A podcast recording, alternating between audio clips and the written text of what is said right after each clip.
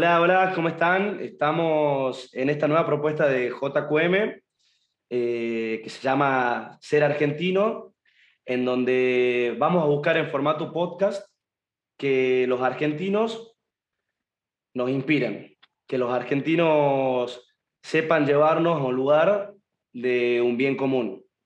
Hoy, en esta oportunidad, estamos con los hermanos Rojas, con Fran y con Bitsu, y son los creadores de Qué Bacán.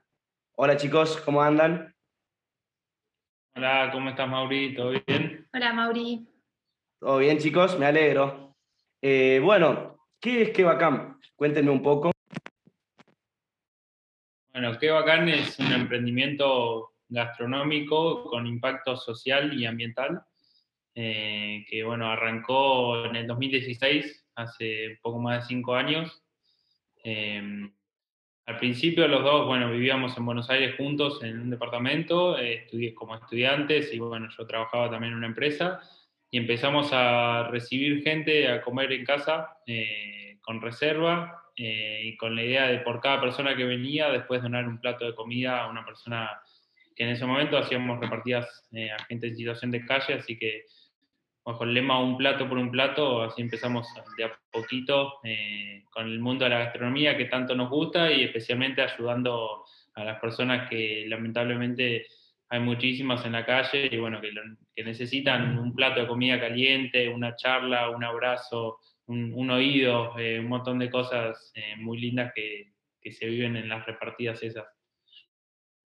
Bueno, qué bueno, la verdad. Me parece tremenda iniciativa de siempre, de que los conozco a ustedes, yo a los chicos los conozco eh, hace un tiempo, a que bacán también por, por mis hermanos. Eh, y nada, chicos, ¿qué, qué fue lo, lo, que ustedes piensan que los motivó a empezar con, con su emprendimiento?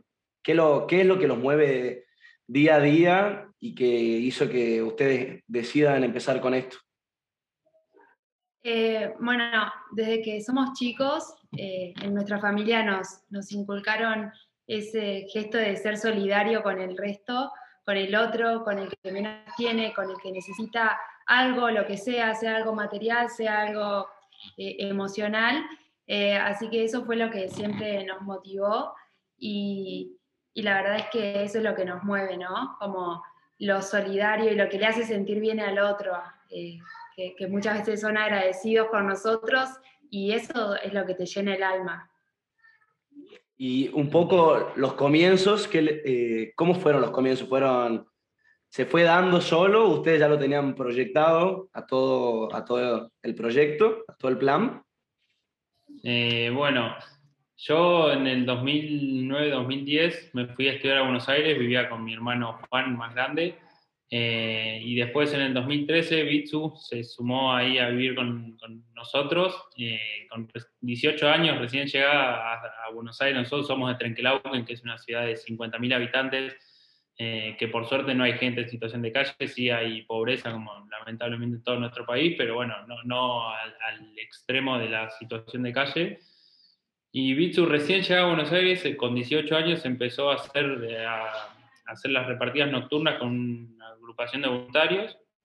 Eh, y nosotros, los dos hermanos más grandes, yo le saco cuatro años, mi hermano dos más que yo, así que los dos que deberíamos, en la lógica, haber sido el ejemplo, no fue así. La más chiquita eh, volvía todos los lunes que salía, volvía a las diez y media, once, once y media de la noche, no importaba si hacía frío, si llovía, eh, calor, lo que sea, siempre estaba ahí con sus grupos de voluntarios acompañando a la gente.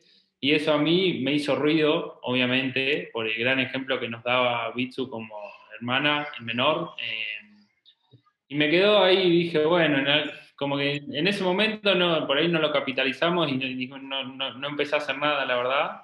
Pero sí, después de un tiempo, eh, bueno, nosotros hicimos una escuela de liderazgo que, bueno, en Celafor, que ahí nos conocimos, a Bitsu la conociste y bueno, yo conocí a tus hermanos. Eh, en una escuela de liderazgo en el 2016, cuando yo la hice, escuché una charla muy interesante de Silvia Flores de Cooperativa La Juanita, que hablaba de justamente de ellos arrancaron en la crisis del 2001, eh, se habían quedado sin laburo un grupo de, personas y empezaron a hacer cosas y dijeron, bueno, o sea, sin mucho plan, eh, empecemos a hacer. y ahí yo dije, o sea, nos gustaba mucho la gastronomía, siempre recibíamos a comer amigos, familia en casa, compañeros de trabajo. Eh, entonces era, empezamos, bueno, empecemos así de a poquito, a ayudar a los demás, a recibir gente en casa como hacemos siempre, con reserva, por ahí no, no, tan amigos, después empezaron a ser más conocidos y, o conocidos de conocidos, pero empezar de a poquito. Y la verdad que sin mucho plan, o sea, dijimos, bueno, empecemos. Y en el 2016, no sé, debemos haber tenido cinco o seis cenas, eh, arrancamos en la segunda mitad del año y donamos 50 platos de comida eh, nos pareció un montón. Y bueno, después con el tiempo fuimos creciendo, empezamos a hacer eventos, catering para eventos y demás, y hoy llevamos más de 13.000 platos de comida repartidos y esos 50 parecen re poquitos, pero en ese momento eran un montón. Claro. ¿Qué les iba a decir, chicos? Que cómo, cómo empezaron a implementar el tema, esto estaba leyendo en sus redes, del, triple impacto. Eh, ¿Qué los llevó a eso? ¿Qué, ¿Cómo decidieron? ¿Por un amigo en común? ¿Por la inquietud de alguno de ustedes? Bueno, nosotros desde un principio siempre dijimos que íbamos a ganar un plato de comida por cada comensal y eso lo fuimos implementando en todos los productos o servicios que, vendíamos y que seguimos vendiendo. Eh, y siempre nos interesó también el tema ambiental, como, bueno, tratar de eh, usar el menos plástico posible, tratar de reciclar. Eh, y el año pasado conocimos una organización que se llama Reforestar, que planta árboles nativos en Argentina. Entonces, a partir de ahí dijimos, bueno, podríamos donar algo para esta causa. Y en agosto del año pasado empezamos a donar el 1% de la facturación para plantar árboles nativos, eh, que ahí dijimos, bueno, se está transformando en algo de triple impacto, además de usar eh, packaging biodegradable y compostable, como dijimos, bueno, vamos a tratar de eh, dar como un cierre o un ciclo más grande a lo que estamos haciendo. Además, desde el año 2018 eh, también, como dijimos, de empezar a eh, incorporar proveedores que a, su vez tengan impacto, tanto social como ambiental, y para también formar la comunidad que acá y la gente que nos rodea que también tengan los mismos motivos y los, motivos la misma que nosotros. Buenísimo. ¿Y cómo, cómo definirían lo que es trabajar con, con, su hermano? Algo que a mí particularmente siempre me parece como un gran, nada, una gran motivación por una parte, pero difícil también. No sé qué tal, cómo fue su experiencia con eso. Eh, la verdad que muy buena experiencia, para que te des una idea o que se den una idea a todos los que escuchan esto, cuando arrancamos con Qué Bacán, eh, vivíamos juntos, empezamos con emprendimiento juntos, los dos estudiábamos administración en la UBA en diferentes momentos de la carrera, pero bueno, compartíamos carrera y universidad, y después a los meses, a los pocos meses, Bitsu empezó a trabajar en la empresa donde yo trabajaba también, o sea, eh, compartíamos todo, y, nuestros amigos y familia decían, che, o sea, le falta, no sé, jugar al fútbol juntos, y era lo único que nos faltaba, literal. Eh, y la verdad que re bien, obviamente tuvimos muy pocos roces, la verdad, pero como cualquier relación humana, o sea, más que roces, siempre tratamos de charlar las cosas, obviamente opiniones diferentes, pero la verdad que un lujo, o sea, un, un gran, una gran experiencia y un gran aprendizaje, obviamente. Sí, además siempre nuestra familia apoyándonos, eh, tanto nuestro hermano más grande como nuestros papás, eh, ayudándonos, apoyándonos y también tratando, ayudándonos a, tomar estas decisiones que a veces era como, bueno, yo pienso esto y él piensa lo otro, eh, que es lo mejor. Y, pero sí, siempre nos llevamos re bien. Y ahora ambos están trabajando y aparte se encargan de qué bacán. ¿Cómo, cómo es el tema de los tiempos en ese lado? Eh, tuvimos, al principio, bueno, era más un hobby, después eh, nos empezamos a dedicar más tiempo cuando eh, los eventos, nos empezaron a contratar para más y más eventos y eventos más grandes durante la semana y se hacía más complicado eh, trabajar en un, trabajo de lunes a viernes. Entonces ahí los dos nos empezamos a dedicar, Fran full time, yo seguía estudiando y hacía part time, hasta que, bueno, en marzo del 2020 llegó la pandemia y ahí todos los eventos se suspendieron eh, y tuvimos que reinventarnos y empezar a, vender picadas, empanadas, eh, vinos. Eh, y bueno, llegó un momento que cada uno buscó su trabajo para poder seguir solventando nuestras vidas, pero a su vez los dos seguimos eh, yo ahora en Buenos Aires y Fran en Trenquelauquen, eh, con, con qué bacán eh, cuando, cuando tenemos tiempo y vendiendo picadas cuando nos piden. Buenísimo. Y como saben, JQM es una fundación de jóvenes y para jóvenes. Y a nosotros nos interesaría saber cómo describirían ustedes la juventud en Argentina y si esta juventud comparte lo mismo que a ustedes los mueve. Si esta juventud ustedes la ven solidaria. Eh, la verdad yo creo que tanto la juventud como la sociedad en general argentina, o sea, eh, somos solidarios, o sea, los argentinos somos solidarios, no sé si por naturaleza o por tantas crisis que hemos vivido de ver al de al lado o al de enfrente o al vecino o al familiar sufriendo y te terminas haciendo solidario, porque es así, o sea, eh, y la verdad que yo veo, eh, nada, soñamos con un país, un mundo mejor y creo que la juventud somos muchos, o sea, somos muchos los que tenemos esas ganas de, aportar un granito de arena y, vivir mejor y que todos vivan mejor y el futuro sea mejor para todos. Y además creo que es algo que se contagia, como esto de eh, ayudar al otro o al planeta, o eso se contagia sin dudas, entonces Ojalá seamos más y nos multipliquemos y la juventud eh, siga siendo así como estamos siendo ahora. Sí, nos ha pasado eh, un caso puntual de otro chico que también estuvo en la escuela de liderazgo, eh, Fede Acosta de Paraguay, que no sé el año pasado o el año, el año pasado creo fue, nos contactó que él quería hacer pizzas para eventos y sumarle impacto social como nosotros. Y para nosotros fue increíble, o sea, que se replique también en Paraguay, pero bueno, en toda Latinoamérica hay muchas necesidades, así que está buenísimo que se repliquen estas cosas y, nada, y esto de trabajar, como decía Bitsu, con proveedores de impacto eh, y hacer como una comunidad, comunidad así solidaria y responsable con el medio ambiente, la verdad que está bueno y se, se contagia y, cada vez somos más, creo. Para vivir, ¿qué tipo de dificultades tuvieron a lo largo del trayecto? Porque imagino que, no, que hay momentos que no son fáciles y que, nada, que la cosa se pone difícil. Eh, bueno, no, creo que sí, hubo momentos.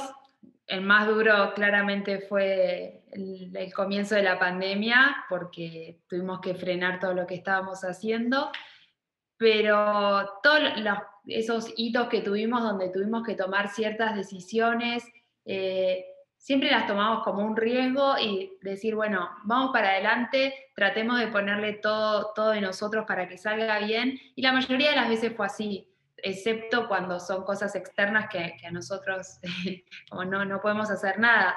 Pero siempre decimos que, bueno, está bueno arriesgarse un poco teniendo ciertos recaudos, pero, pero siempre está bueno tomar ese riesgo.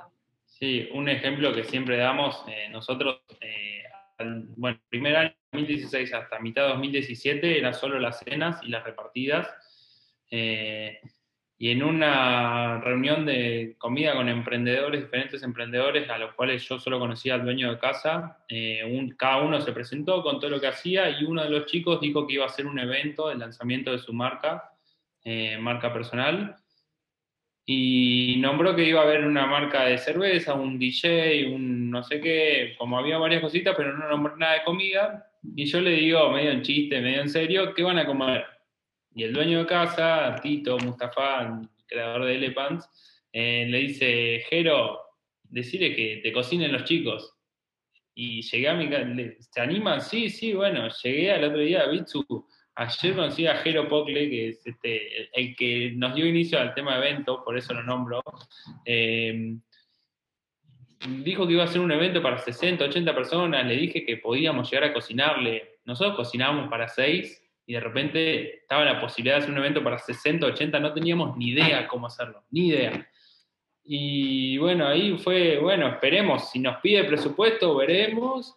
Y a las dos semanas nos escribió por Instagram, soy Jero, hablé con Frank, qué sé yo, me pueden pasar un presupuesto. No sabíamos hacer cálculo de comida para tanta gente, qué sé yo. Bueno, decidimos hacerlo medio, menos que al costo, de hecho, porque tampoco sabíamos cómo iba a salir. Fue como una apuesta y ahí nos dimos cuenta que, que podíamos trabajar tres, dos, tres veces más que para una cena, pero donar diez veces más platos de comida. Entonces ahí fue cuando dijimos, bueno, el mundo de los eventos para esto, si hacemos un plato por un plato, eh, está buenísimo y así es como hoy en día podemos decir que llevamos más de 13.000 platos eh, repartidos. Impresionante.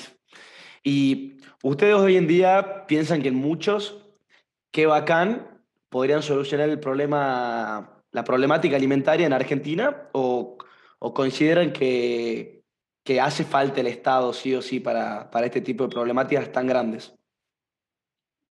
Yo creo que en, problemáticas de esta dimensión está bueno combinar eh, tanto el Estado como las organizaciones eh, sería increíble que no haya hambre o que el Estado pueda eh, llegar a todas las personas que tienen hambre, que sufren hambre, pero bueno, donde no esté el Estado, ahí estaremos nosotros y todas las organizaciones que, trabajan con la alimentación para, para solventar ese problema. Sí, creo que es algo a más largo plazo, obviamente. Nosotros sabemos que el plato de comida que le llevamos a la persona que está en la calle o hoy en día a las ONG que hacemos las donaciones, eh, sabemos que no es la solución a largo plazo, pero bueno, la necesidad es extrema, entonces hay que empezar por eso, porque si vos pensás en que una persona se eduque o trabaje en un futuro, si no tiene un plato de comida no va a poder hacer nada de eso. Y obviamente, como dice Bitsu, eh, el Estado, las organizaciones no ONG, las empresas, empresas de triple impacto, las personas comunes, los ciudadanos, eh, yo creo que entre todos se puede lograr.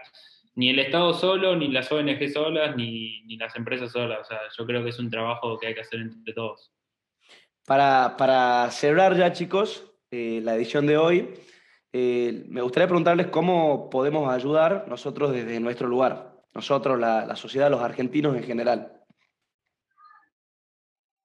Bueno, tenemos eh, algo que, no dijimos, pero eh, que también lanzamos el año pasado cuando fue lo primero que lanzamos con, cuando empezó la pandemia, que al principio pensamos que era por 15 días, y como todos, y bueno, se fue estirando, entonces no volvían los eventos y dijimos, bueno, lancemos el Club Que Bacán, que es un programa de beneficios, que bueno, hay diferentes categorías, cada uno se puede suscribir, tanto de Argentina como de fuera del país.